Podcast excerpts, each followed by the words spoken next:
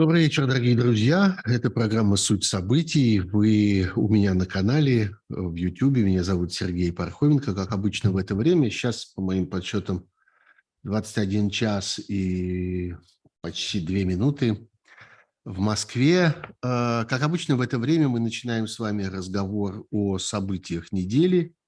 Я очень рад вас видеть. Я вижу, что уже ожил чат, который работает здесь э, у нас в прямой трансляции, я за ним буду приглядывать, поэтому, пожалуйста, задавайте вопросы. Еще я попросил моего друга Кирилла, чтобы он тоже э, внимательно смотрел не только за порядком там, но и за содержательными вопросами. Вот рядом со мной будет лежать телефон, а в нем, э, в нем я буду от Кирилла получать подсказки вот, все включу, чтобы все было как-то сразу видно и заметно. Буду получать подсказки с текстами ваших вопросов, если они будут стоить того, конечно. Вот, так что не стесняйтесь, спрашивайте. Еще из технических соображений, ну, про лайки вы уже знаете, я рад, что уже 129 человек эти лайки поставили, так сказать, авансом. Программа еще, собственно, можно сказать, не началась, а они уже тут. Число зрителей у нас по-прежнему растет, э, растет, э, расширяется география. Саратов, Краснодар, Юрмала, Молодечная, это Минская область Беларуси, Нижний Новгород, Уфа, Киев, Москва, разумеется, Эстония, Сербия, Петербург, еще Петербург, Ирландия, Бельгия, Новая Зеландия. Вау, Новая Зеландия тоже. Который же час у вас там сейчас? У вас же уже под утро должно быть. Ну вот, а, про лайки вы уже знаете, про подписки, я думаю, догадываетесь, что они очень пригодятся. Я медленно-медленно с вашей помощью подвигаюсь к рубежу 100 тысяч подписчиков и очень надеюсь э, в какой-то момент отпраздновать эту круглую цифру, но, конечно, без вас это все будет невозможно. Есть еще возможность поддержать меня и мою работу, и этот канал, и мои Э, социальные сети, телеграм-канал Пархом Бюро, с помощью которого можно задавать вопросы. Пожалуйста, не стесняйтесь, вы видите надо мною э, там в уголке ссылку. Это не простая ссылка, а золотая. sparhom.supportme.live. А, это ссылка для поддержки. Если вы находитесь за пределами Российской Федерации, то это удобный, быстрый, безопасный способ поддержать э, однократно этот канал и мою работу, если вы внутри России или если вы хотите а, подписаться на поддержку такую регулярную, что называется возобновляемую, то, пожалуйста, посмотрите в описании этого стрима. Есть множество ссылок, множество возможностей для э, переводов, донейтов, даже можно воспользоваться криптовалютами, если вам почему-то так больше нравится, или вы хотите уж окончательной такой надежности и, э, и э,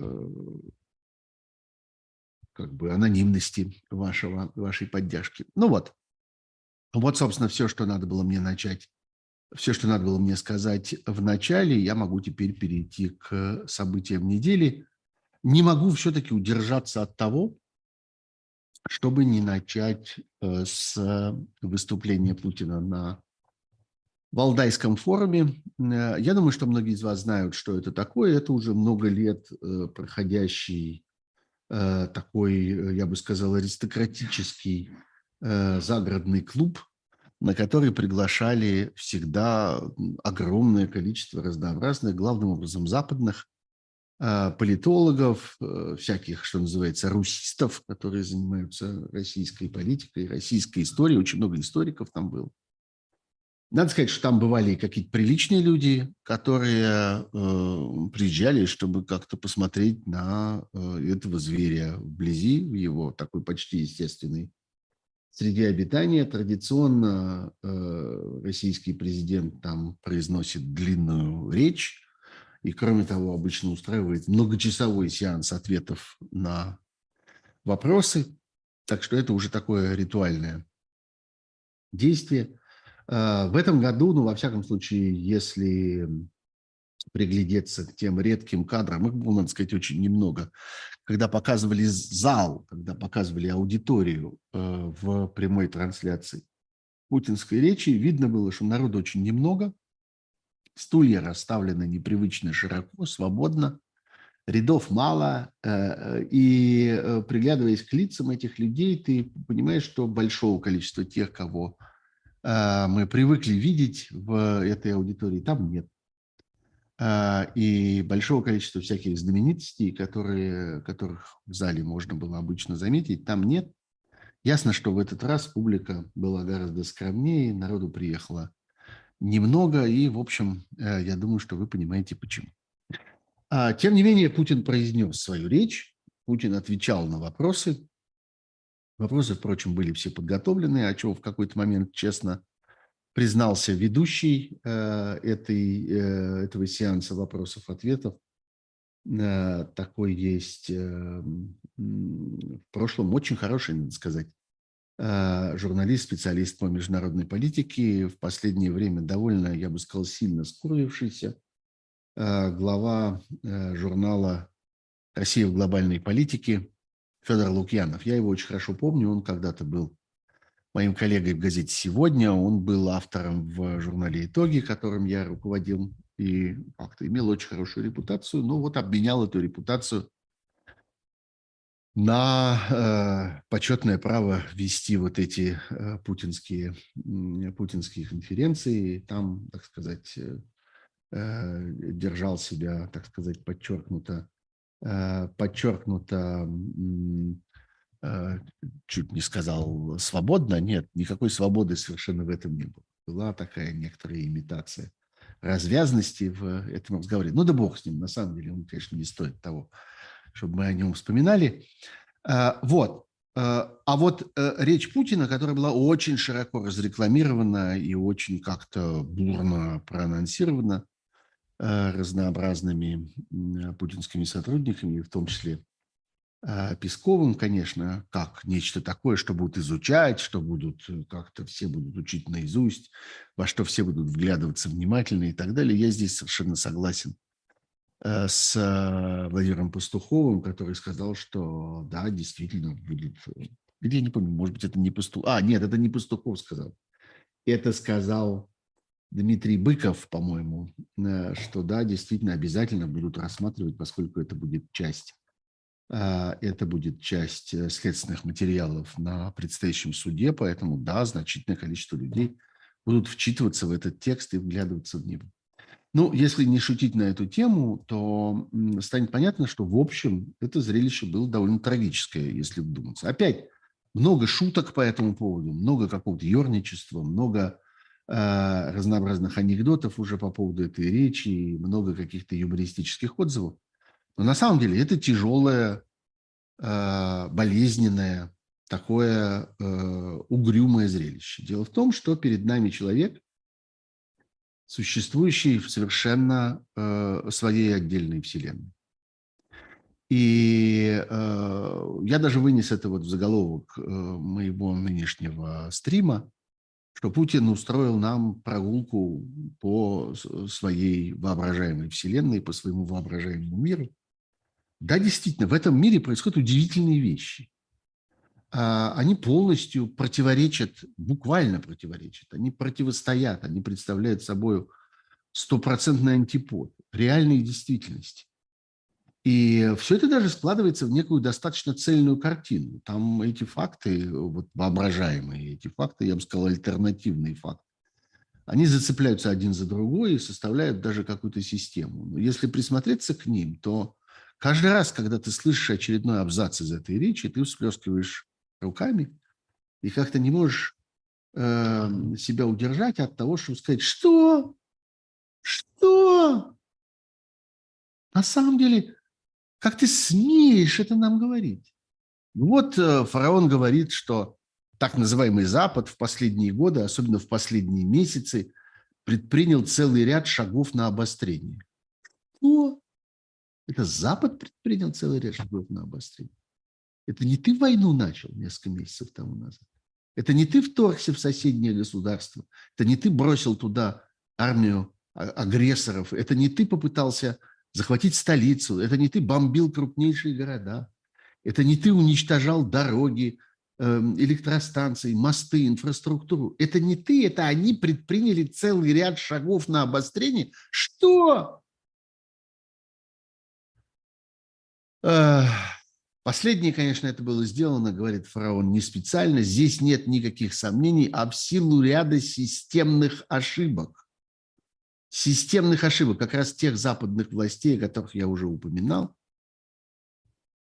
И, как мы сейчас видим, плюс к этому еще и уничтожение общеевропейских газопроводов. Что? Это они сделали системные ошибки.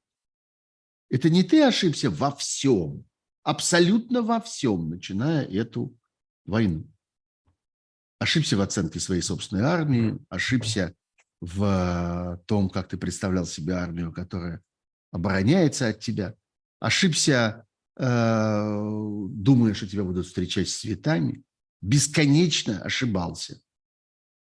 Ошибался потому, что существовал в этой самой своей отдельной, э, отдельной вселенной. Так, мне тут принесли некоторое количество Э, некоторое количество новых иноагентов. Это, знаете, уже такая, такая, э, такой ритуал. Это уже такая традиция, что обычно вот где-то спустя несколько минут после начала моего эфира вываливается очередной список иноагентов, и я здесь вот отвлекаюсь от темы для того, чтобы их поздравить э, с этим, для того, чтобы поприветствовать их как-то в нашем иноагентском кругу. Ну, в этот раз я не буду вам зачитывать весь, э, весь список. Э, э, скажу только, что здесь есть некоторое количество людей, имеющих прямое отношение к телеканалу «Дождь». Здесь и Наталья Синдеева, собственно, гендиректор «Дождя», и Екатерина Катрикадзе, один из самых заметных, ярких, авторитетных и, я бы сказал, мастеровитых ведущих «Дождя». Владимир Роменский, которого вы тоже знаете, который много лет был «Дожде» замечательным репортером, а последнее время тоже все больше выступает в качестве, э, в качестве ведущего. Вот. А, а из удивительных вещей я бы сказал, что это компания Bookmate, которая признана иностранным агентом, компания, которая, которая э, распространяла книги, электронные книги в интернете. Это книги по подписке, и это замечательный совершенно сервис, благодаря которому огромное количество людей смогли бесплатно или почти бесплатно, очень дешево э, читать э, новые свежевыходящие книги. Ну вот она тоже признана вредной, ненужной, опасной, э, признана иностранным агентом. Вот, так что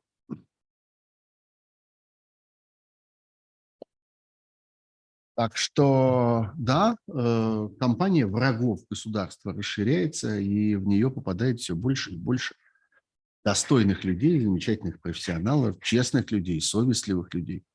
А также, как видите, и компаний, которые честно делают свое дело и приносят огромную пользу людям.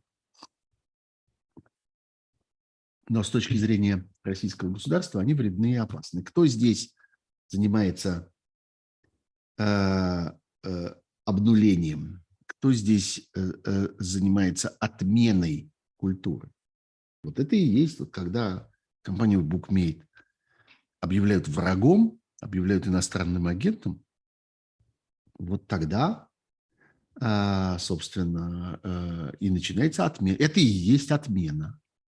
Так что это вот еще одно восклицание в этом же самом духе, которое так часто исторгается из наших сердец при чтении э, фараоновой речи или при слушании ее аудио или видеозаписи. Что? Это ты нам рассказываешь? А, смешно, кстати, на тему ровно этих же самых иноагентов. Там вот тоже был эпизод, который мне показался интересным. Ну, не интересным, а таким характерным когда фараон говорит, уже в 20 веке либералы стали заявлять о том, что у так называемого открытого общества есть враги. Оказывается, у открытого общества есть враги. И свобода таких врагов может и должна быть ограничена, а то и отменена. Теперь же и вовсе дошли до абсурда, когда любая альтернативная точка зрения объявляется подрывной пропагандой и угрозой демократии. А вот эта вся история с иногентами, это не оно? Это не тот самый случай, когда любая альтернативная точка зрения объявляется подрывной пропагандой угрозой демократии. Откуда-то извне, со стороны подрывной пропаганды чьей-то. Это вот не оно. Любая критика, говорит фараон, любая критика в адрес наших оппонентов, любая воспринимается как происки Кремля, рука Кремля, бред какой-то, до чего докатились-то, хоть мозгами-то пошевелите, а ты до чего докатился? А ты мозгами пошевели. Ведь это твоя манера, любую критику в адрес, э, в твой адрес, любую, воспринимать как чьи-то происки. Если что-то произошло, значит, кто-то за это заплатил. Если кто-то э, тебе перечит, значит, он чей-то агент, значит, он работает на кого-то, значит, его кто-то нанял, значит, его кто-то прислал, значит, ему кто-то велел. Это же твоя манера. Что ж ты перевешиваешь ее на оппонента? Этот человек живет действительно в своем поразительном, отдельном, не связанном с реальностью мире. И в этом странном мире э, потери в войне, которая происходит сейчас в Украине, той самой войне, которую он даже запрещает называть войной, потери там бывают, говорит он, один к десяти, один к восьми. Это кто тебе рассказал? Откуда ты это взял? То, что мы сейчас там видим, говорит он, это когда с юга и с севера наши войска обжимают Донбасс. Ты карту видел? Ты примерно представляешь себе географическую карту? Ты примерно представляешь себе, где Донбасс, где у него юг и где у него север? Ты примерно представляешь себе, где находится Харьковская область, откуда тебя вместе с, с твоими войсками вымели несколько недель тому назад? Ты это называешь обжимают с юга и с севера. Я уже упоминал о том, говорит фараон, если бы мы действовали иначе, мы не смогли бы там с двух сторон вокруг Донбасса разместить наши вооруженные силы. Где? В каком смысле с двух сторон вокруг Донбасса? Где ты там разместил это с двух сторон вокруг Донбасса? Посмотри на карту, попроси, чтобы тебе принесли настоящую, не контурную, школьную, а с надписями, чтобы там было Донецкая область, Луганская область, Харьковская область. Посмотри, где что находится. Нет, он существует в своем отдельном воображаемом мире. И в этом воображаемом мире, например, э, российская экономика переживает небывалый подъем. Выяснилось, говорит фараон, что наш бизнес уже достаточно зрелый и спокойно перехватывает те направления и виды деятельности, те предприятия, которые освобождаются теми нашими партнерами, которые приняли решение выходить из, из России. Да Кока-Колу не могут произвести, ее нет в магазине. Какие-то деревяшки из Икеи не могут произвести. Их негде взять в сегодняшней России. Глиняные горшки для цветов. Страна осталась без автомобильной промышленности, страна осталась без электронной промышленности. На этой неделе был смешной момент, когда э, отечественный бренд мобильных телефонов были такие отважные люди, которые попытались сделать и запустить в продажу отдельный российский мобильный телефон. Так вот, они ушли из России. Российский бренд мобильных телефонов покинул Россию, потому что не может в ней существовать, потому что не может этого произвести, не может снабдить это операционной системой, не может наполнить это приложениями и не может этого продавать. Вот это вот наш бизнес достаточно зрелый и спокойно перехватывает те направления и виды деятельности. Вот это что? Пик трудностей, говорит фараон, связанных с валом ограничений и санкций, пройден, оказывается. Российская экономика в целом адаптировалась к новым условиям. Что? Российская экономика, которая осталась вообще без высокотехнологичной отрасли. Российская экономика, которая потеряла свою науку, свою, э, свои изобретения сегодня, свою поддержку со стороны э, современной прикладной науки, потому что эта наука разъехалась самым простым образом. Смешно, что вот это Э, вот это путешествие по воображаемой вселенной, вот этот поход по удивительному какому-то воображаемому глобусу фараона, э, в этом походе его сопровождали и люди, которые задавали вопросы. Мне запомнился Проханов. Помните, кто такой Проханов? Был когда-то такой страстный оратор. Ну, как-то потерялся в этих обстоятельствах на фоне бесконечных вот этих э, юных военкоров, которые, конечно, оставили его далеко позади в своей ненависти, в своем бешенстве. Он как-то специализировался на бешеных заявлениях, на том, что пена шла фонтаном, как из, как из огнетушителя из него во время его выступлений. Ну вот, оказывается, Проханов все-таки где-то существует. Вот Проханова позвали, предложили ему задать вопрос. Он задал какой-то вполне бессмысленный вопрос про какую-то религию доброты или религию справедливости, я уж не помню. Но там была одна забавная вещь. Он начал с того, что говорит, «Э, вот э, мои иностранные коллеги у меня спрашивают, прекрасная конструкция, знаете, у меня спрашивают, никто, да, много лет уже у тебя никто ничего не спрашивает. А ты все рассказываешь, как у тебя иностранные коллеги спрашивают. Иностранные коллеги близко к тебе боятся подойти, потому что ты не моешься и пьешь сильно, а тебя очень пахнет. И это хорошо помню по встречам в гостевой комнате «Эхо Москвы». Трудно было находиться. Но не важно. А важно другое. Значит, спрашивают у него воображаемые иностранные коллеги про воображаемый мир, а, что, дескать, а где же ваши Нобелевские премии? Все осталось в прошлом. Где же ваши достижения? И вот Нобелевских лауреатов. Это говорит человек, который имеет в виду при этом страну, которая получила две Нобелевских премии мира в, за последние два года. Это вообще беспрецедентная история. Чтобы Нобелевская премия мира два года подряд вручалась представителям одной страны. Сначала ее получил Дмитрий Муратов, а теперь ее получил в составе э, еще там в соседстве с еще двумя правозащитными организациями, точнее, одним правозащитником и одной правозащитной организацией, соответственно, из Белоруссии и Украины. А, мемориал. Где ваши Нобелевские премии? Да вот они. Вот наши Нобелевские премии. Нобелевские премии мира. Это, между прочим, ну, может быть, самая почетная Нобелевская премия. Самая яркая, вызывающая самый, самый, больш, самый большой резонанс, самую большую волну, больше всего разговоров, больше всего интереса, больше всего любопытства. Да, да, вот наши Нобелевские премии. А в твоем воображаемом мире их нет, они остались давно позади. И фараон тоже в разговоре о Нобелевских премиях начинает демонстрировать свою, э, свою осведомленность и упоминает Нобелевского лауреата Алферова 20-летней давности. Нобелевского лауреата, ну, он не называет его по имени, брезгует, но понятно, кого он имеет в виду, Нобелевского лауреата Барака Обаму.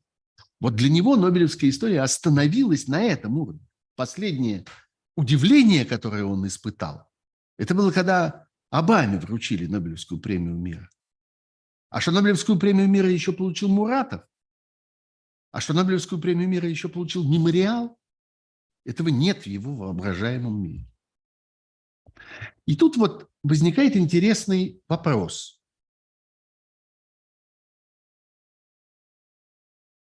Какова природа вот этого процесса, который происходит в голове у человека, который изобретает этот, эту воображаемую вселенную? Есть же ведь два варианта. Один вариант. А, э, он искренне верит в то, что мир вокруг устроен таким образом.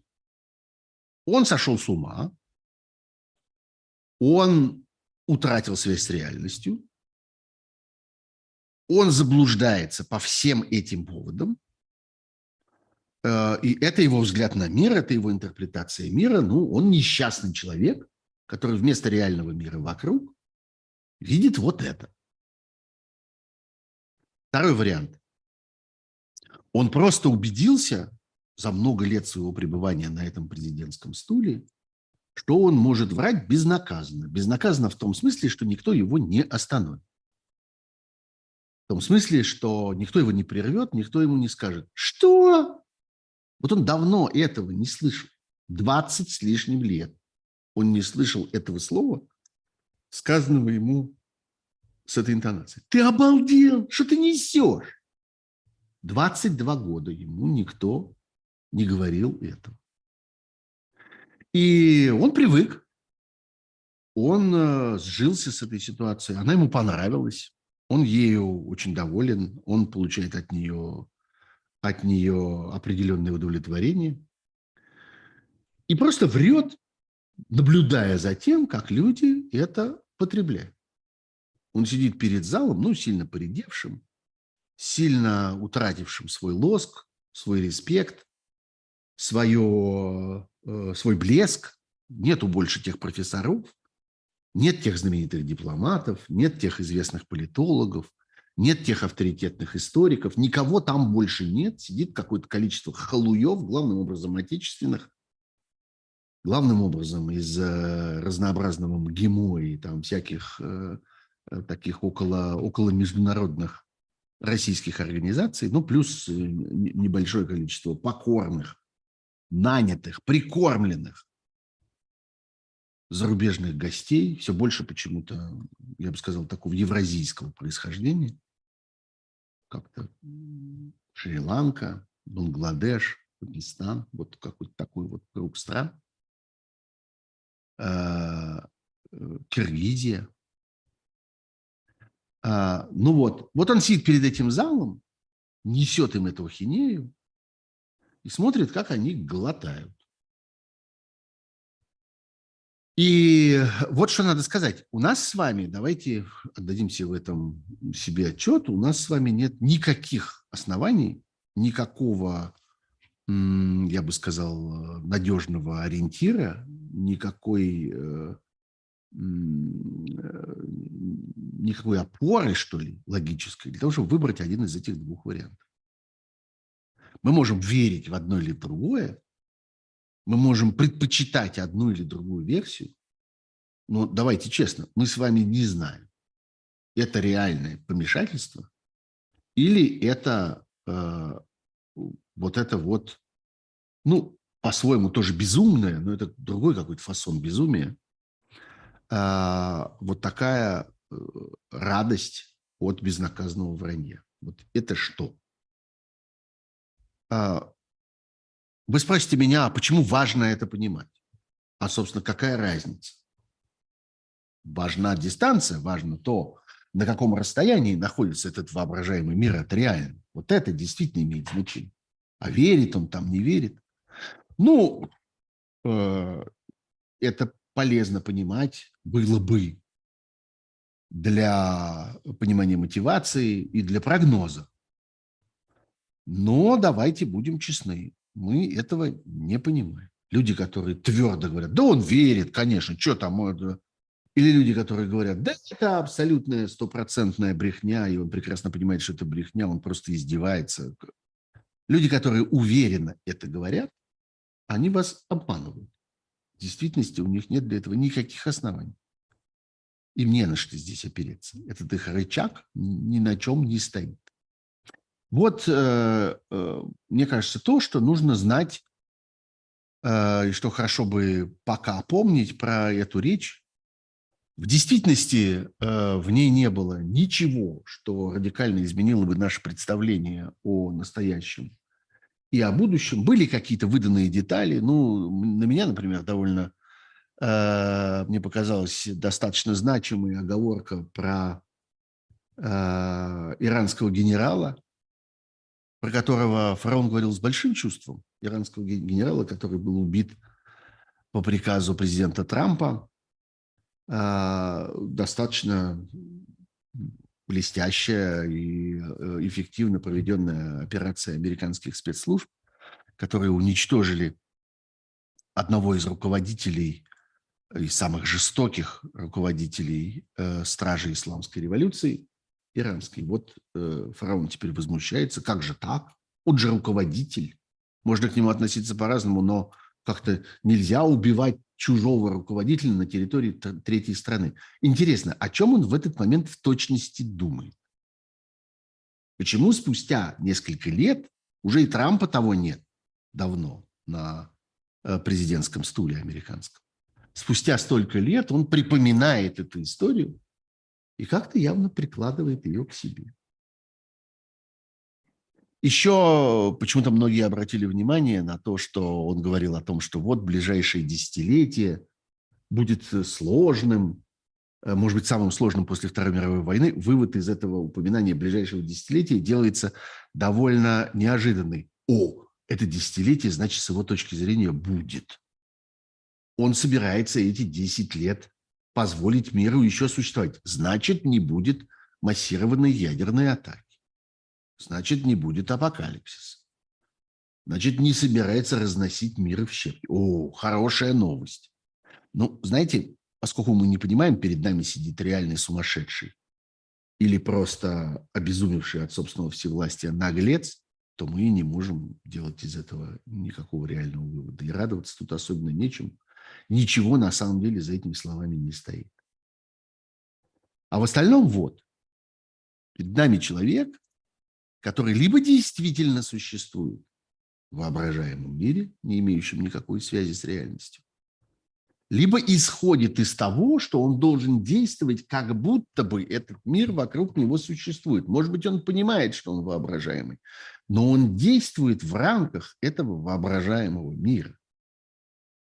И вот это мы можем заявлять совершенно точно. Вот это мы видим своими собственными глазами, что то, что он делает, приказы, которые он отдает, логика действий и событий, которые он инициирует, она находится в логике вот этого воображаемого мира. В этом мире российская армия охватывает с двух сторон Донбасс. В этом мире российская экономика крепчает, разнообразится. И в этом мире, как он говорит, мы ничего не теряем, потому что, точнее нет, мы теряем кое-что. Ничего не теряем, это было пару месяцев тому назад. Помните, была фраза, да ничего мы не теряем, было им сказано. Сейчас уже нет, кое-какие потери есть. Но зато мы приобретаем укрепление суверенитета, зато вот мы э, становимся независимы, зато мы э, перестаем быть марионеткой, зато вот, как он это изящно изобразил, они щелкают пальцами, а у нас ничего не, не разламывается, не разваливается. Это все в логике этого воображаемого мира. Значит, эти нелепые решения будут и дальше. Одно из этих решений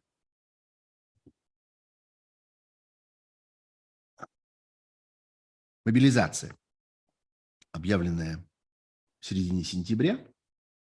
И вот сегодня мы видели эту широко разрекламированную сцену.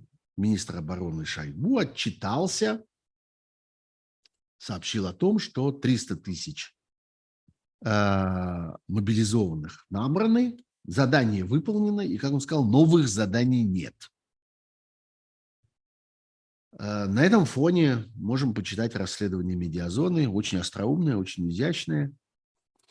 Э, авторы его э, воспользовались довольно неожиданной статистикой экстренно заключенных браков. Мы знаем, что провести эту процедуру, так сказать, без ожидания и вне очереди могут сегодня только те, кто получили повестку о мобилизации. И вот, исходя из количества этих экстренных брачных церемоний, сделан вывод о том, что мобилизовано уже по меньшей мере 500 тысяч человек. По меньшей мере. Это консервативная, что называется, оценка.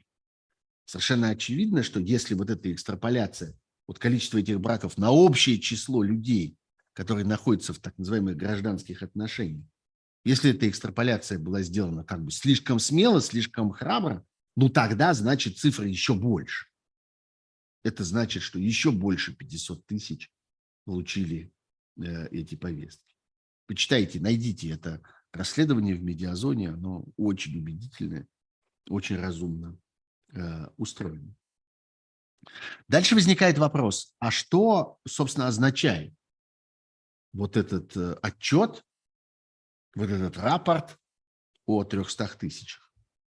Мнения тут расходятся, потому что, ну, в строгом юридическом смысле, э, для того, чтобы отменить мобилизацию, объявленную президентским указом, нужен еще один президентский указ. А пока этого указа нет, любой начальник э, районного военкомата может вам сказать, ничего не знаю, не слышал никакого Шойгу, никакого Шойгу. У меня есть президентский указ, я продолжаю мобилизацию. Мне ни начальник, никто, ни мэр, ни губернатор, ни министр, ни главнокоманд, вот только президент. А с другой стороны, э, вся эта система, она по сути своей беззаконна. И она по ходу дела обрастает задним числом разнообразными нормами и какими-то вдогонку созданными нормативными актами. Вот, собственно, на этой неделе приняты два закона, а, которые, казалось бы, имеют прямое отношение к этой мобилизации и которые должны были бы, несомненно, ей предшествовать, но они образовались догону по факту. И хочется спросить, а все то, что происходило до сих пор, до принятия этих законов, это было беззаконно? Это не имело права на существование. Это было нарушение, а то, может быть, и преступление. А только теперь это стало законно. О чем я говорю? Я говорю о двух законодательных актах. Один – это закон о призыве уголовников. Ну, он называется немножко по-другому. Все они называются крайне э, мирно, типа там э, о внесении некоторых изменений в ряд законодательных актов. Вот примерно так называются эти законы. Так вот, один – это закон о призыве уголовников, о том, что могут попадать в армию люди с непогашенными судимостями. Что такое непогашенная судимость? Это широкое, на самом деле, э, э, понятие. С одной стороны, э, ну, строго говоря, человек с непогашенной судимостью – это человек, который уже отсидел, вышел на волю, так сказать, исполнил свой э, э, приговорный долг и на протяжении еще какого-то времени считается ранее судимым. Так устроено российское законодательство, а потом, спустя какое-то время, в результате там, исполнения всяких дополнительных э, обязательств и прохождения некоторого карантинного срока, судимость снимается. Значит, с одной стороны, это вот эти люди, которые уже вышли. С другой стороны, это люди, которые продолжают сидеть. Они тоже в некотором роде с непогашенной судимостью. Она у них, правда, очень сильная еще, пока не погашена. Они прям сидят в тюрьме еще, точнее, там, на зоне на какой-нибудь. За совершение тяжкого преступления. Речь идет именно об этом.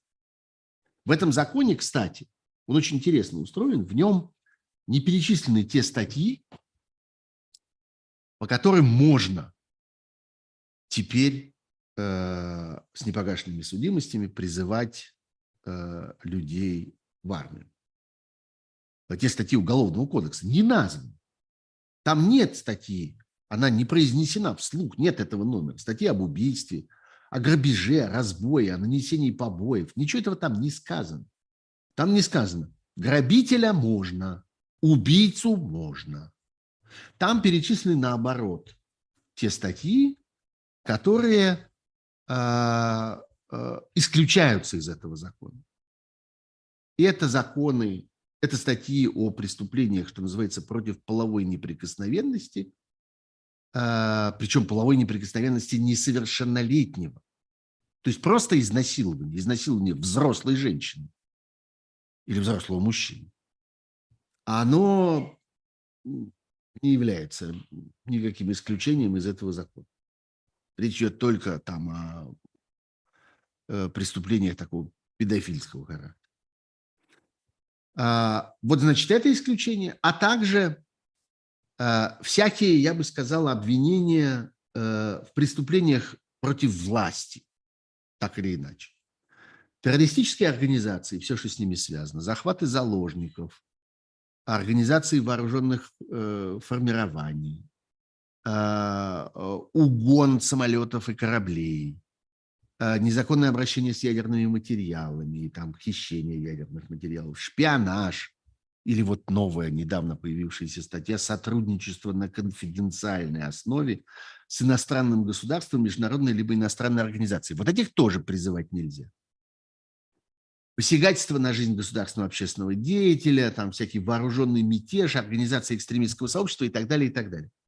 То есть вот те, кто против власти, те, кто посягают на строй, те, кто угрожают этому строю, те, несомненно, не заслуживают ни доверия, ни э, какого-то снисхождения, в отличие от честных людей, в сущности, от наших, социально близких, убийство, грабеж, разбой, нанесение тяжких телесных повреждений, Милое дело, что, свои ребята.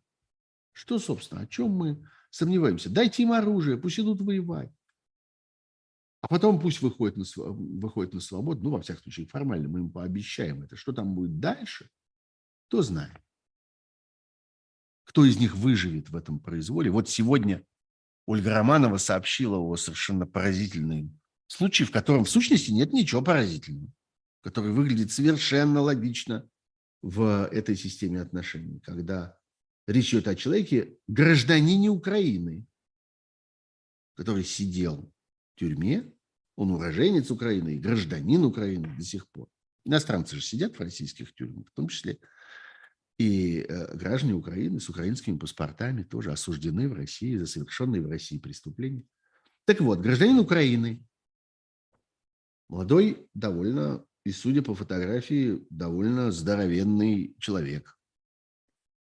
В какой-то момент, несколько недель тому назад, его забрали пригожинские вагнеровцы. Вот такое слово употребляет Романова. Забрали. Почему забрали, неизвестно. Известно, что он не хотел с ними идти. Известно, что он э, не записывался туда добровольно. Забрали, увезли. И вот на днях его семья получила смс-ку, смс-ку, где сообщается, что он был расстрелян за дезертирство. Что это означает? Взяли человека, нашли в тюрьме по каким-то своим причинам, по каким-то своим э, мотивам, по чему-то заказу или по э, кто-то велел, или у кого-то зуб большой на него вырос. Нашли человека в тюрьме, забрали его из тюрьмы, отвезли его в лес и там застрелили. Послали семье смс-ку. Расстрелян как дезертир. Вот э, это все узаконено. Государственная Дума быстро, спора приняла этот закон в трех чтениях. Он находится сейчас на рассмотрении Совета Федерации. Почему-то у меня нет никаких сомнений в том, что Совет Федерации рассмотрит его доброжелательно. Второй закон – это тоже закон, принятый догонку закон, с которого должно было бы начи... должен был бы начинаться весь этот процесс и вся эта мобилизация, а он принимается только сейчас. Это так называемый закон о добровольческих формированиях. А в нем определяется, что помимо службы в армии по призыву, помимо службы в армии по контракту, в России бывает еще способ служить в армии. Служить в добровольческом формировании. И при чтении его возникает поразительное совершенно ощущение, что это какой-то странный, странная такая опухоль на, те, на теле э, российского закона об обороне, которая создает какую-то странную вещь, которая абсолютно никак, ничем не разграничена с тем, что существует уже сейчас. Ведь в России существует контрактная военная служба. Всякий человек, подходящий там по возрасту, по своим физическим кондициям, по своей э, специальности, образованию и так далее, и так далее, может заключить контракт, пойти на армейскую службу. И дальше наступают все необходимые последствия. Ему платят за это, государство несет там какую-то ответственность за него и какие-то обязанности перед ним. А он потом, оказывается, пользуется там определенным набором всяких социальных льгот и так далее, и так далее. А, а вот теперь появляется еще один способ. Появляются добровольческие формирования, которые ничем от этого не отличаются. Там все ровно такое же самое. Подписывается контракт, а, появляются обязательства государства, э, человек претендует на Э, оплату своего военного труда, государство обязуется его там что-то такое обмундировать, экипировать, накормить, отвести, обучить и так далее, и так далее. Разница-то в чем? А в том, но только это не написано в законе, что это, э, ну вот, бывают просто контрактники, а бывают особенные контрактники.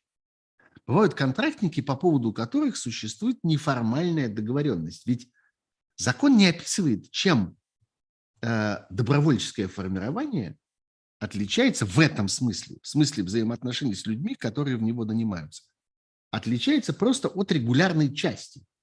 Контрактник, который пошел, заключил контракт и пошел в обычную часть, и контрактник, который подписал договор об участии в добровольческом формировании и пошел в добровольческое формирование, это почему два разных типа? Это почему два разных субъекта? У них в чем разные права?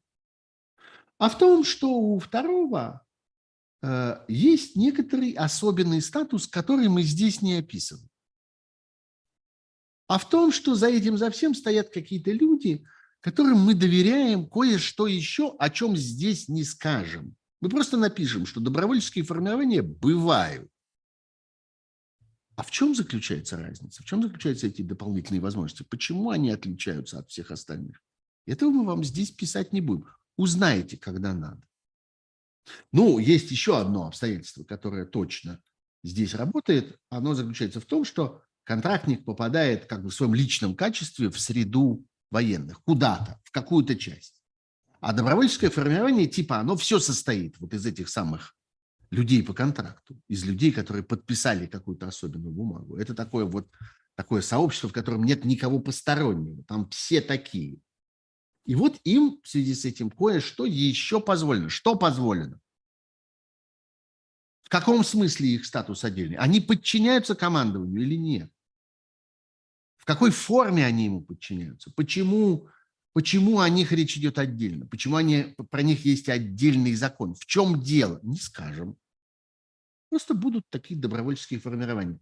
Нас Пригожин попросил. И это поразительная вещь, на самом деле, когда принимается специальный закон, как бы по заказу некоторого ограниченного круга лиц. Ну вот, э Так что вот современная деятельность э, российского законодателя. Вообще, я должен сказать, что я на протяжении очень многих лет внимательно за этим, за всем следил. Это была важная часть моей э, профессиональной деятельности. Я как-то гордился всегда тем, что я умею анализировать законопроекты, что я умею вылавливать интересные законопроекты из бесконечного потока всякой дребедения, которая проходит через э, там, Государственную Думу, Совет Федерации и так далее. И что я вижу по этим законопроектам какие-то важные политические обстоятельства. Я вижу, что вот этот законопроект неспроста, а он свидетельствует о чем-то, и он создает такую-то перспективу, и он показывает нам намерения властей, отношение властей к какому-то важному факту нашей жизни и так далее. Сегодня, конечно, это одна из сфер, которая полностью разрушена войной.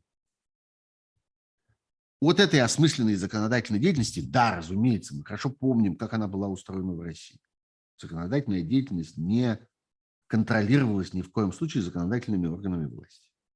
Это не Дума придумывала свои законы, создавала свои законы, разрабатывала свои законы и определяла судьбу своих законов. Все это происходило по команде. В администрации президента было специальное управление, специальные люди, которые занимались дрессировкой депутатов и как-то обучали их бегать вот по манежу и высоко поднимать коленки и принимать все как надо и когда надо, и э, чтобы все это работало без сбоев и моментально. А, да, но в этом была некоторая логика. Был некоторый процесс, политический процесс, который происходил вот в том числе и в этой форме. В форме этой вот, э, этого законодательного производства, выдачи на гора законодательных актов, все новых и новых по разным поводам человеческой жизни. Что от этого осталось? Ничего.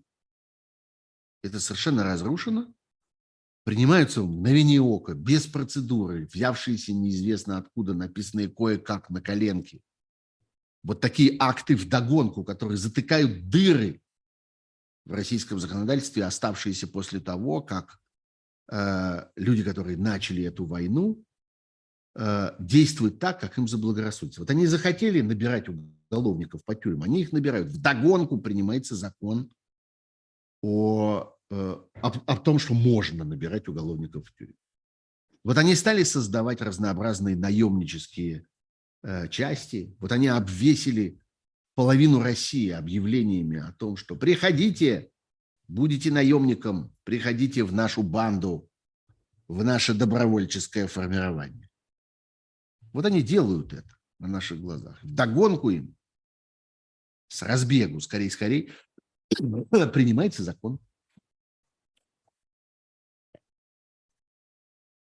Так это и устроено. Так это теперь и работает. Война разрушает государство. Война уничтожает нормальные взаимоотношения, даже остатки этих нормальных взаимоотношений между государством, обществом и личностью. Превращает их вот в эти рваные лохмотья. А, еще один сюжет, о котором я хотел бы поговорить. У меня есть такая возможность. У нас осталось, кстати, с вами совсем немного времени до тех пор, как свою трансляцию прервет и перейдет к следующей программе а, «Эхо». Вы знаете, да, что есть теперь такой канал, который собирает более или менее всех, или, ну, там, очень многих из тех, кто когда-то вел программы на радиостанции «Эхо Москвы» до ее закрытия, а теперь вот мы все вместе на этом «Эхе», и вы можете на сайте «Эхо» погуглите, легко гуглится, или при помощи специального приложения для мобильных телефонов и планшетов, тоже под названием «Эхо», поищите, соответственно, в App Store или в Google Play, легко находится. Вы можете там все это смотреть, но там есть, что называется, расписание. Там программа идет час, и моя программа тоже идет час. Так что, когда наступит 22 часа, мы попрощаемся с вами, с теми, кто слушает или смотрит эту мою программу «Суть событий» вот таким способом, через эхо. А я здесь продолжу тем временем. Ну, а пока напомню, что лайки обязательно надо ставить. Их вот меньше полутора тысяч. Это меня огорчает. Пусть будет побольше. Пожалуйста, поставьте этих лайков. Напомню вам, что подписываться нужно хорошо бы во время программы, потому что мы с вами приближаемся к 100 тысячам. Без вас это никак не обойдется. Ну и разнообразная поддержка моей работы, всякие донейты, всякие пожертвования, одноразовые, многоразовые. Пожалуйста, посмотрите одну ссылку у меня над головой прямо на экране. И еще множество разных ссылок, удобных и полезных для вас в этом смысле в описании этого стрима. Ну вот. А время от времени надо все-таки напоминать. Так вот, э, э, тема последняя, о которой я хотел бы поговорить до того, как я перейду к вопросам, к вашим, а я к ним обязательно перейду, я надеюсь, что мне хороших вопросов еще здесь наприсылают. Э, так вот, это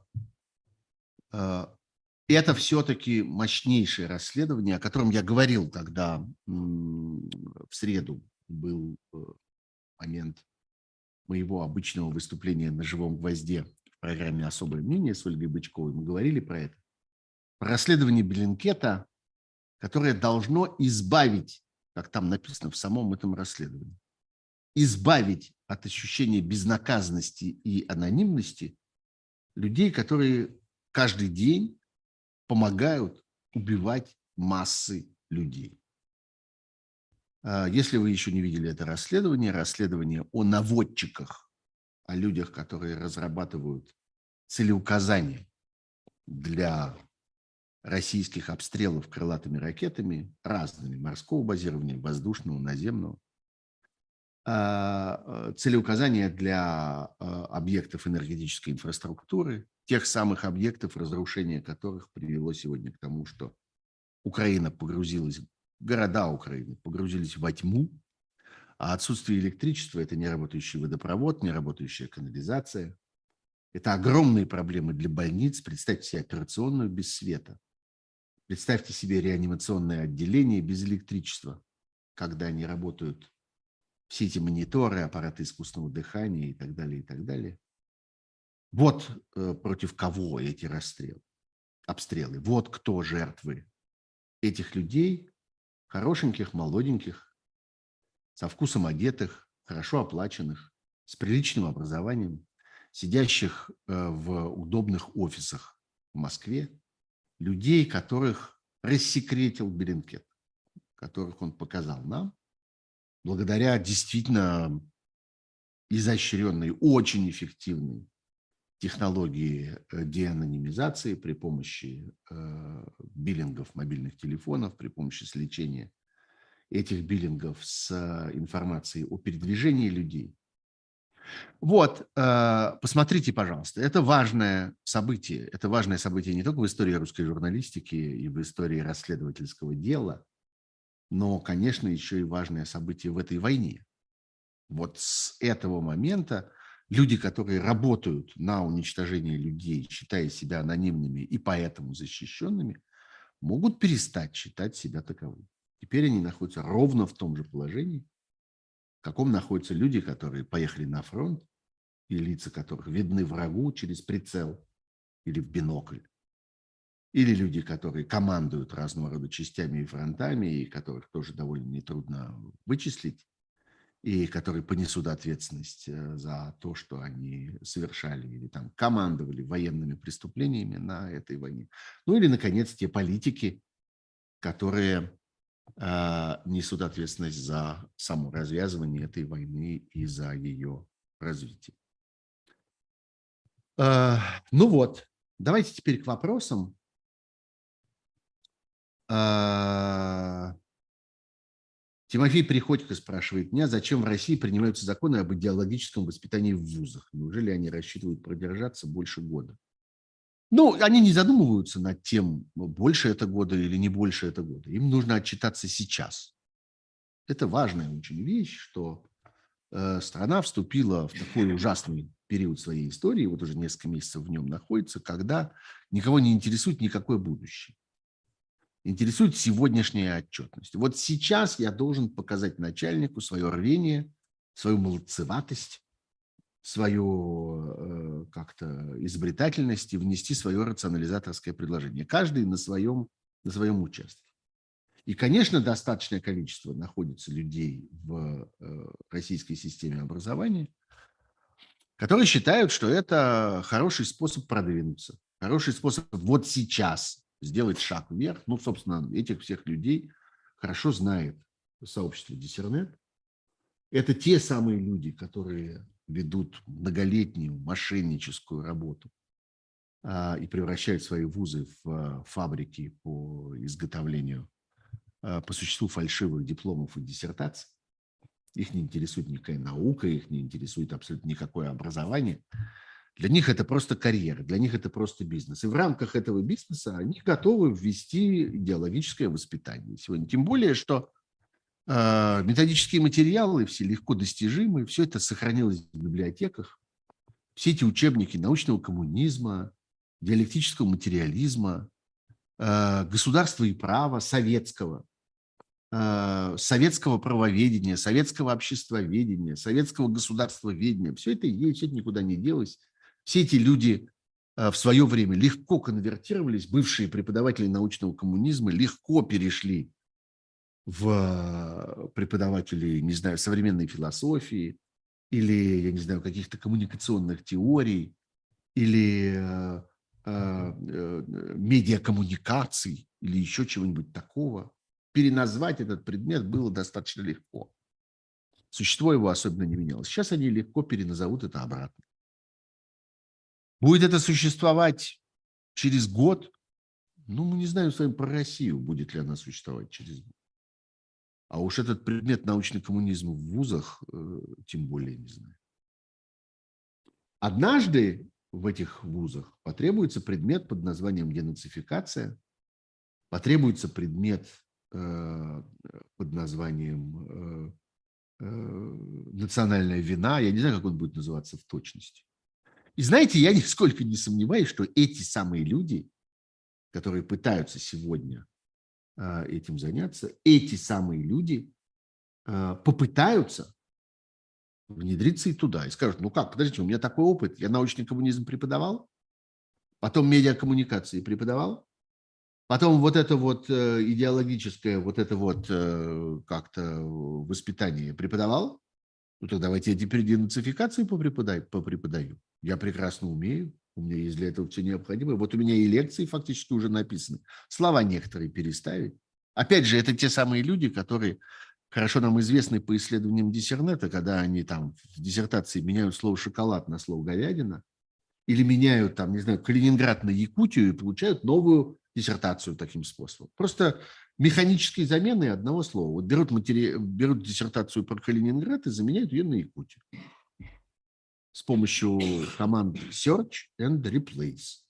Отлично работает. Ну так они и тут заменят, э, э, заменят э, научный путинизм на осуждение преступных путинских теорий. Легко, с помощью Search and Replace. Так что не относитесь к этому серьезно. Относитесь к этому как к симптому.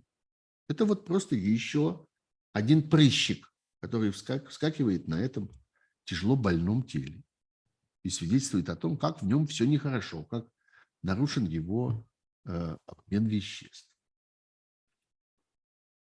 Э, американские выборы просят меня поговорить о них. Ну, э, ситуация у демократов тяжелая, по всей видимости. Вопрос заключается в том, обе они палаты потеряют или только одну. А, интересно, э, конечно, нам с вами это прежде всего потому, что э, среди республиканцев есть какое-то количество людей, никакого э, консенсуса там нет на этот, на этот счет, разумеется, но есть какое-то количество людей, которые придерживаются гораздо более строгих и пессимистичных взглядов на поддержку Украины все это смягчается тем, что у американского президента очень большие полномочия по этой части уже сейчас. Действует э, закон о ленд-лизе, про него как немного говоря, говорят. А что, собственно, о нем говорить? Он работает. И э, очень большое количество решений президент может э, проводить без Конгресса или при минимальной поддержке Конгресса, или рассчитывая на то, что несмотря на то, что изменится контроль над палатами, то есть большинство в палате представителей будет не демократическое, а республиканское, что, в общем, очень-очень вероятно. И большинство в Сенате будет не демократическое, а республиканское, что довольно вероятно. Вероятность немножко меньше, но все равно достаточная для того, чтобы мы понимали, что скорее всего, это будет. А, так что, несмотря на это, я думаю, будет набираться достаточное количество голосов для того, чтобы поддерживать а, Украину, для того, чтобы продолжать эту программу поставок вооружений. Э, там для этих решений не требуется никаких квалифицированных голосования не требуется никаких, э, никаких э, единодушных э, голосований. А, таких тотальных, достаточно простого большинства. А, ну и Собчак, конечно. А, вот теперь, когда, когда мы с вами остались в своей компании, когда э, мы с вами попрощались с теми, кто смотрит нашу программу через эхо, э, давайте перейдем к теме, про которую у меня довольно много здесь спрашивают по поводу истории с Ксенией Собчак. Э, во-первых, как я, собственно, отношусь к этой фигуре? Последние пару дней бесконечно мы слышим разговоры о том, журналист она или не журналист, Следует ли к ней относиться как к журналистке или, или как к светской звезде? Знаете, у меня на эту тему есть совершенно твердое представление и совершенно твердое определение, кто она такая. Она на протяжении многих лет уже медиа-менеджер. Эффективный медиа-менеджер. А, талантливый медиа-менеджер. Медиа-менеджер, умеющий добиваться больших результатов. Это факт. И отменить этот факт невозможно. Огромная аудитория в разных социальных сетях, в Ютубе, Твиттере, в Инстаграме, Телеграме. Созданный работающий механизм э, создания информационных материалов. Иногда довольно сложных, целые документальные фильмы большие снимаются. Есть поток новостных сообщений, есть поток репортажей, есть интервью, есть много разного. И эта машина работает. Она работает не потому, что Ксения Собчак лично бегает с блокнотом, микрофоном или с чем-то еще. Создана машина, механизм, большая редакция. Эта редакция работает. Вот Собчак два дня тому назад произошло то, что произошло. Ее нет в России, она спешно куда-то там убежала, а станок продолжает крутиться. Если вы зайдете и в их аккаунте на YouTube, и в их аккаунты в Телеграме, и в их аккаунты в Инстаграме, вы увидите неостанавливающийся поток новостей. И это медиа, которое было создано медиа-менеджером по имени Ксения Собчак, заняло довольно заметное место на российском информационном рынке в течение последних месяцев. Это факт. И мы не можем с вами от этого факта отказаться и как-то его опровергнуть. Это действительно так. И огромное количество людей читала и продолжает читать эти новости и узнавать из них о том, что происходит вокруг. И огромное количество людей смотрят эти фильмы и эти интервью. И по ним составляют свое представление о каких-то разных вещах, которые нас окружают. Это факт. И э, качество этого было неровным. Среди этого всего время от времени появлялись какие-то странные вещи, которые лично меня смущали тем, что иногда я видел в этом, э, я видел в этом коммерческий заказ. Иногда мне представлялось, что этот материал неспроста представляет собой скрытую рекламу. Иногда мне казалось, что это продукт договоренности с каким-то, э, с кем-то из чиновников что это заказ э, каких-то идеологических, информационных э, государственных структур. Но в этом смысле эта медиа находилась совершенно в ряду разных прочих, которые я мог видеть на протяжении этого времени. Я это же самое мог сказать про коммерсант, про то, во что превратились ведомости, про то, во что превратился РБК, про то, во что превратился ТАСС, про, про, про все вокруг, есть несколько медиа, которые этому не подвержены. Но эти медиа находятся за пределами России по большей части. Это «Медиазона», это «Медуза», это «Дождь», это «Новая газета Европа», это э, вот всякие образования, так сказать, на почве эхо Москвы. Это «Холод», это «Важные истории», это э, проект, несомненно. Это партнеры Беллинкета, такие как э, Инсайдер. Они находятся за пределами России. И они, конечно, сегодня совершенно другого качества. А есть отдельно класс медиа, которые работают внутри России. Внутри него есть абсолютно невообразимые исключения. Ну, скажем, любимый мною журнал «Люди Байкала», вообще непонятно как живой до сих пор и непонятно как существующий. Э, журналисты его работают внутри России. Или некоторые из редакций э, сети 7 на 7, которые работают внутри России. Ну, в общем, кое-кто умудряется по-прежнему в России существовать, но это либо небольшие редакции, либо отдельные журналисты. Э, так вот, э, медиа, созданная Ксенией Собчак и бурно развивавшись на протяжении этих месяцев, вполне соответствовала общему медийному потоку, котором существовали российские медиа, балансирующие на грани правды и неправды. А отдельно от этого существует судьба самой Собчак. Она человек чрезвычайно конфликтный. И я думаю, что в том, что с ней произошло, ключевую роль сыграла ее личная вражда с несколькими ее давними конкурентами вот на этом странном рынке, который соединяет в себе черты э, и элементы и настоящего журналистского рынка, и э, глянцевого рынка, и э, рынка всякой джинсы и рекламы, она сильно враждовала с Тиной Канделаки и враждует до сих пор. С Захаровой, с Симоньян. И я думаю, что они, конечно, ждали момента, когда можно будет ее сожрать. И в какой-то момент воспользовались тем, я хорошо себе представляю этот механизм, как они ходят там каким-то чиновникам в администрации президента и нудят, ну уже можно ее уже съесть, уже нельзя ли от нее как-то избавиться? Ну вот смотрите, вот в ее этом самом «Осторожно, Собчак» или в этом ее «Осторожно, новости», вот смотрите, что вышло.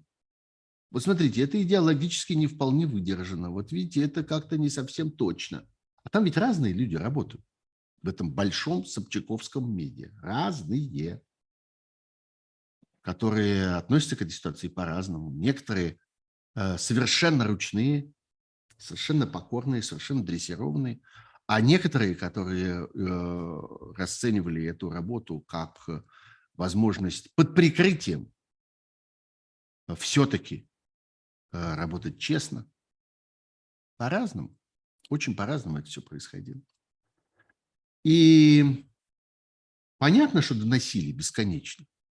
Понятно, что бесконечно искали повода и находили, и предъявляли начальству повод, по которому уже можно, наконец, съесть Собчак. И в конце концов добились своего. В конце концов добились того, что кто-то там наверху, какой-то из начальников сказал, ну хорошо, окей, уберите ее, пусть ее не будет. Ну и началось уголовное дело, а, аресты этих менеджеров ее. Э, существовал ли там вот этот в реальности мотив, э, э, мотив шантажа? Ну, в большом медиа бывает всяко. Я совершенно не исключаю, что там, помимо людей, которые героически демонстрировали там свою какую-то фронту и пытались рассказывать правду, а еще рядом с ними, за соседним столом сидели люди, которые были озабочены прежде всего тем, чтобы получить э, откат от тех, кому они угрожали какими-то публикациями и кому они могли пообещать так называемый блок в случае благополучной оплаты. Я думаю, что и не без этого. Это, во всяком случае, вполне вероятно. Ничто не заставляет меня думать, что именно медиа Собчак было гарантировано от этого. Было совершенно как-то свободно от такого рода уклонений и девиаций. Не думаю.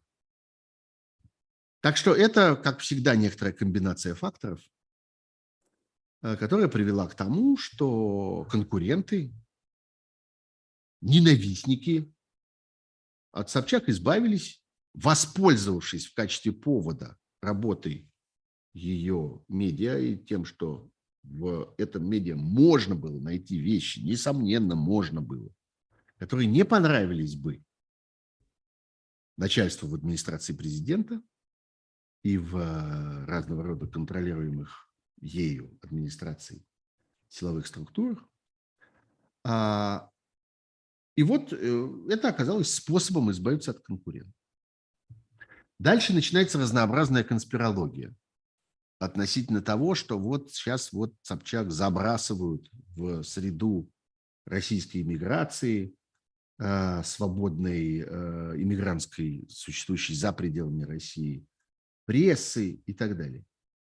Дорогие друзья, а что вы хотите или что вы подозреваете, чтобы она там разведала или разрушила или во что она там должна такое особенное внедриться? А, собственно, зачем это? Чтобы что?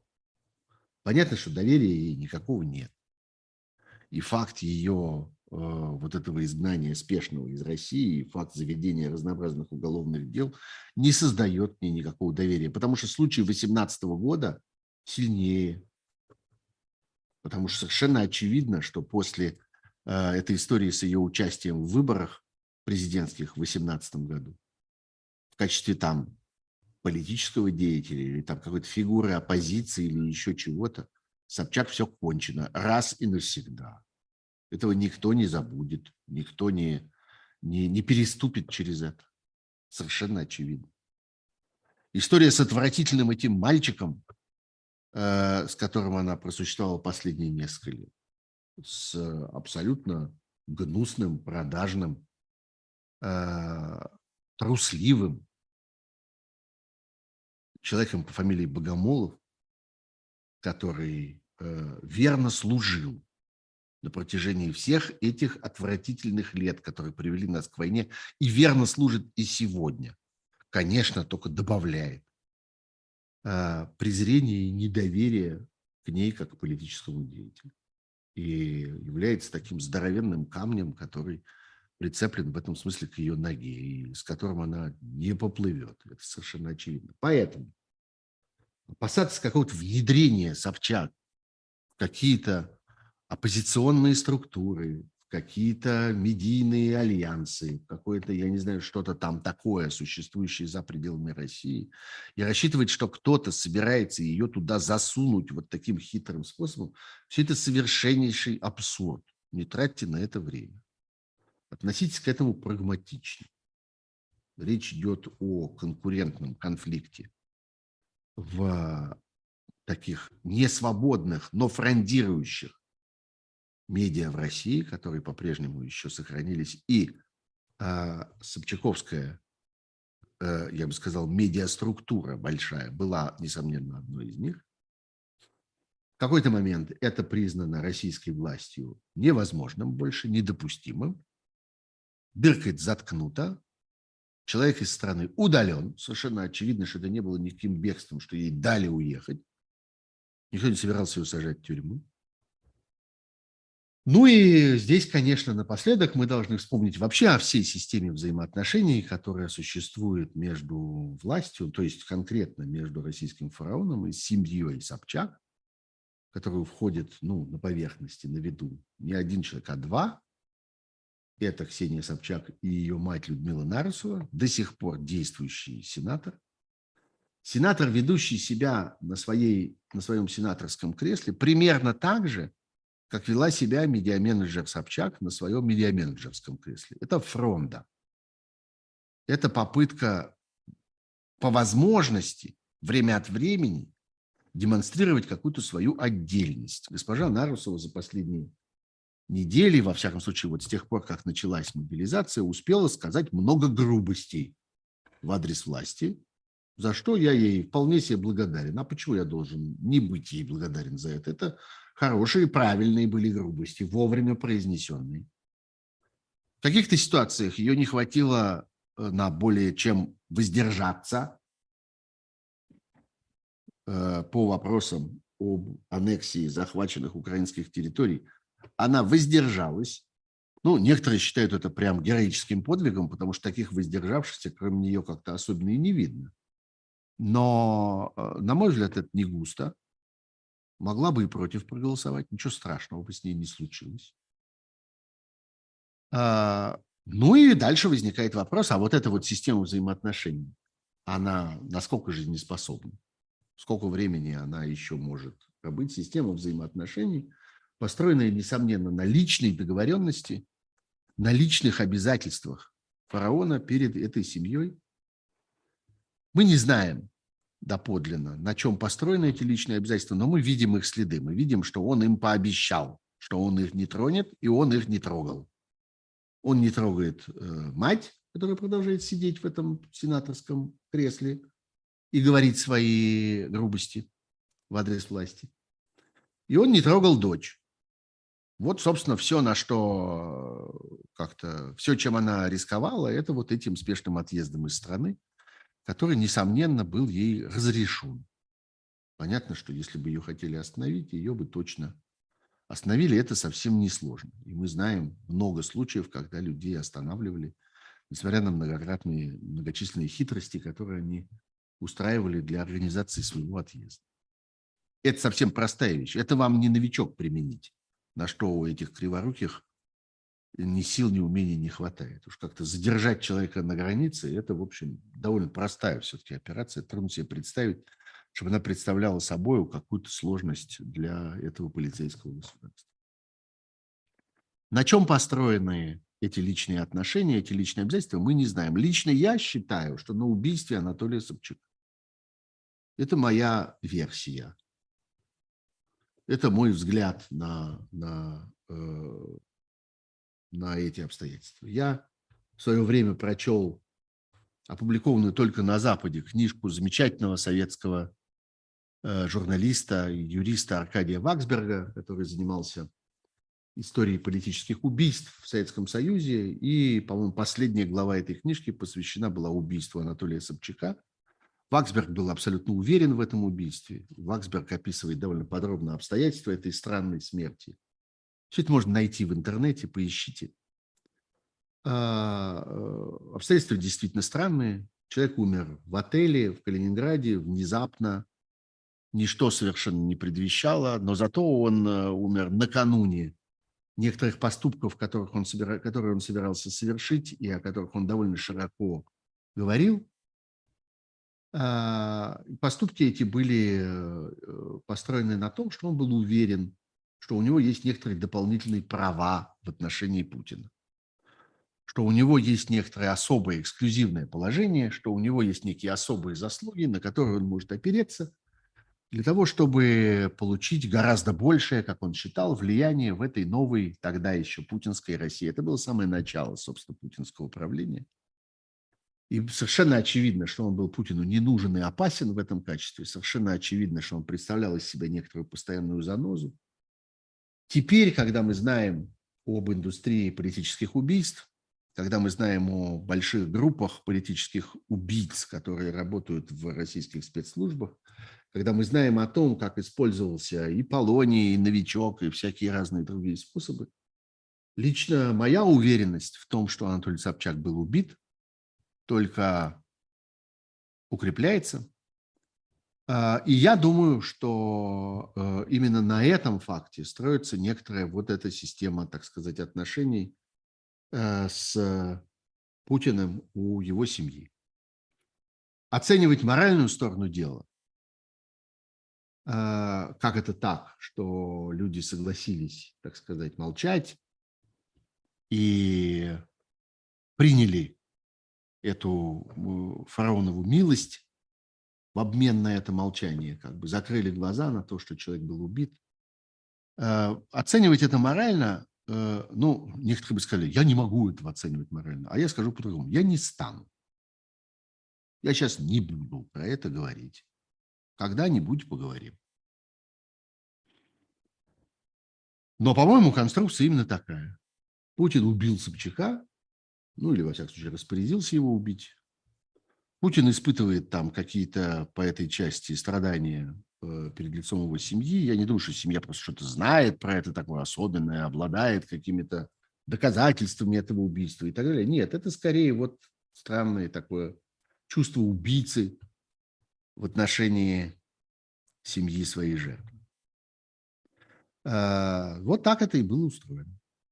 Теперь, по всей видимости, это разрушится. Война смела и это. Ну, окей. Значит, смела значит, этому не суждено было существовать дальше. Ну вот, что я хотел сказать по этому поводу. Мне кажется, что сказал даже больше, чем стоило. Может быть, и не надо было сидеть целые 15 минут на, на этом сюжете. А с другой стороны, почему бы и нет, если многих интересует. А, Бомбежка Израилем иранских заводов в Сирии – это случайное совпадение или такой вид поддержки Украины? Ну, твердо не знаю. Надеюсь, что это такой вид поддержки Украины. Надеюсь, что э, это, ну, известно как бы отношение э, Израиля к Ирану. Оно неспроста такое отношение сложилось. Я думаю, что многие иранские политики рады поводу каким-то образом вступить в эту историю и ударить по иранским заводам. Тем более, что это еще и наполняет их какой-то каким-то самоуважением и уверенностью в том, что вот мы еще и правильному делу помогаем, а не только даем по морде нашему давнему врагу. Так что я надеюсь, что это не случайность. Но, конечно, э, никакой информации на этот счет у меня нет, взяться ей неоткуда. Я не буду вам тут выдумывать, что у меня есть какие-то эксклюзивные источники, прямо непосредственно в Сирии и в Иране, которые вот могут мне про это сообщить. Ну вот. Пожалуй, это все темы, о которых я хотел говорить сегодня. э, обещал еще про Маска и про сделку о покупке Твиттера. Ну, знаете, пусть оно как-то определится дальше, пусть оно как-то э, станет понятнее, что такое Твиттер под новым управлением. Э, потому что сейчас мы, конечно, должны только фантазировать на эту тему.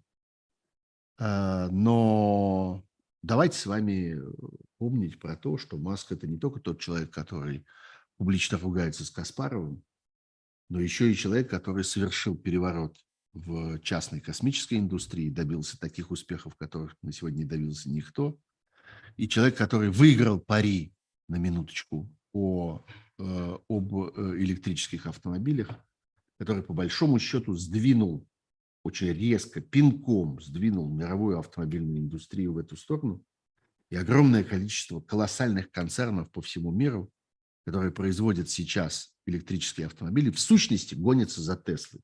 Они никогда вам не признаются в этом, но в действительности это так.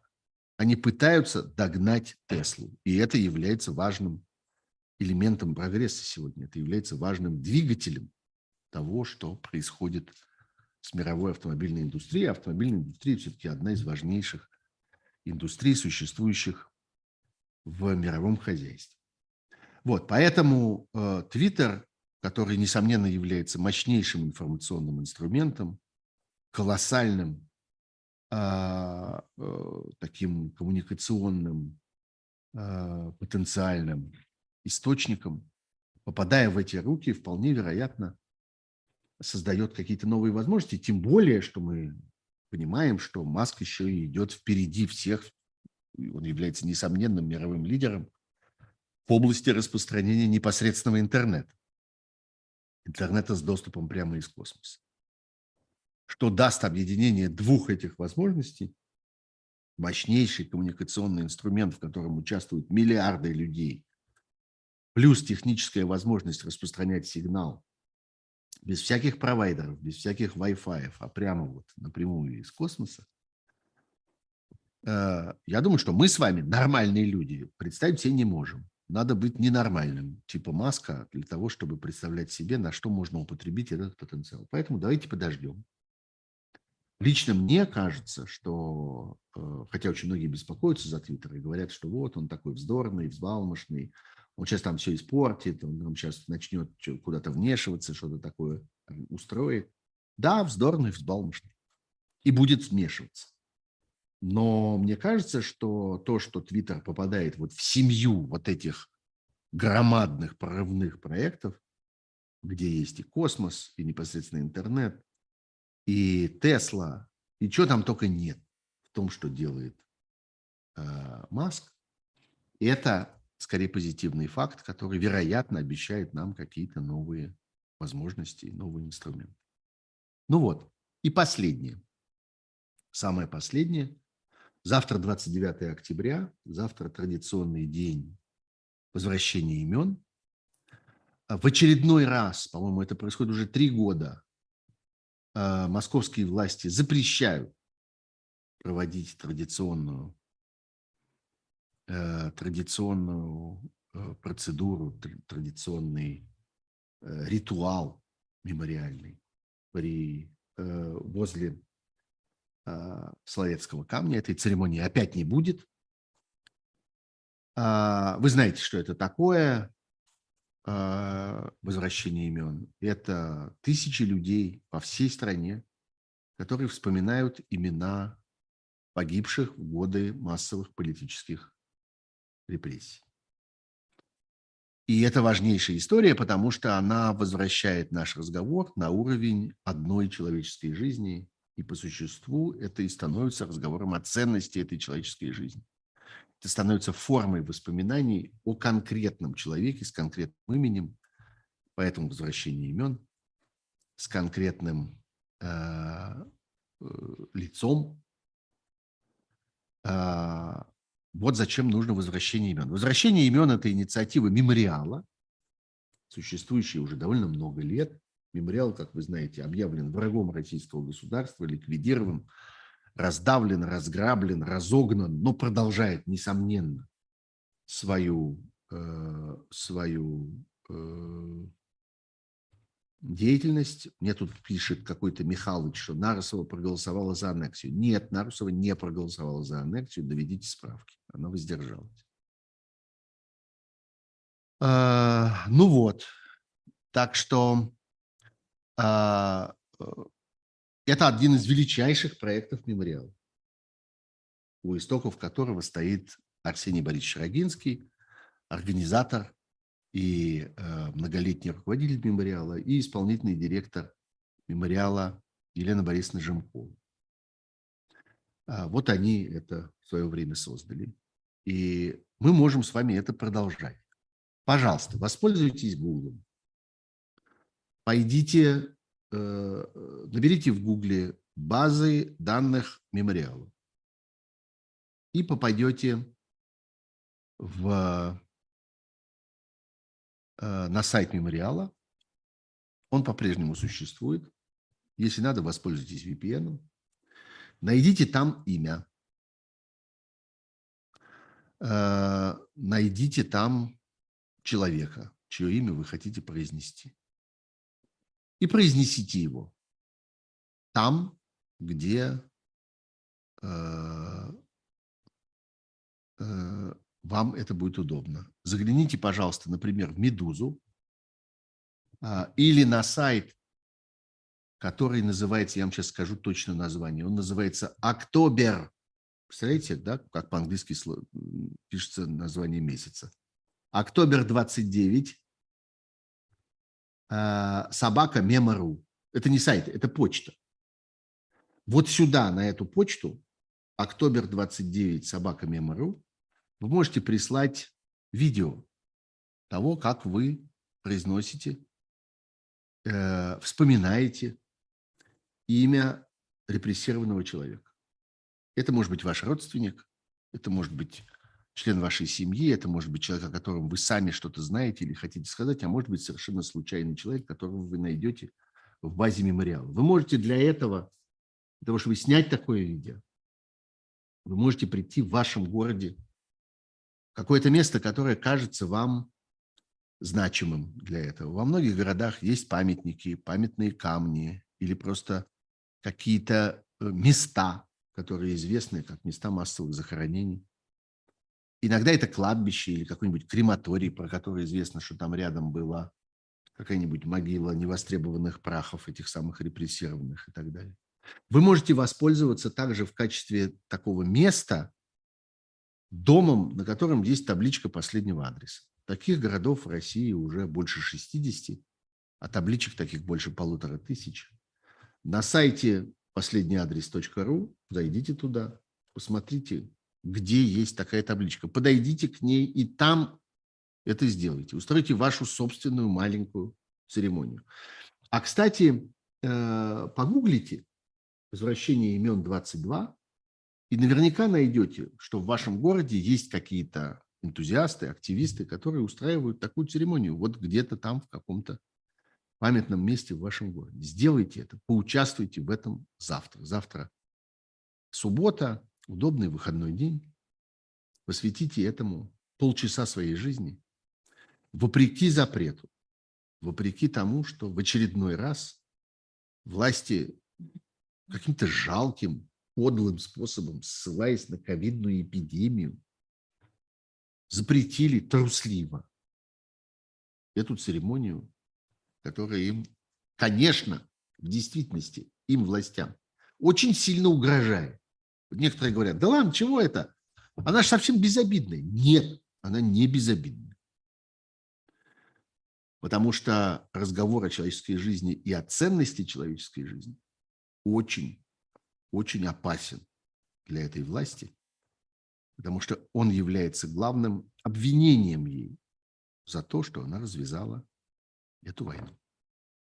Вот, собственно, то, что я хотел сказать вам сегодня. Большое спасибо.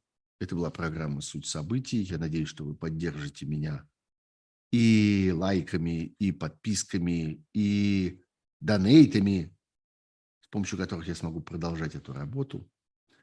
Мы встретимся с вами на следующей неделе, как обычно, в будущую пятницу уж точно, и поговорим о дальнейших событиях нашей жизни и о дальнейшем развитии этой ужасной военной истории, среди которой мы живем.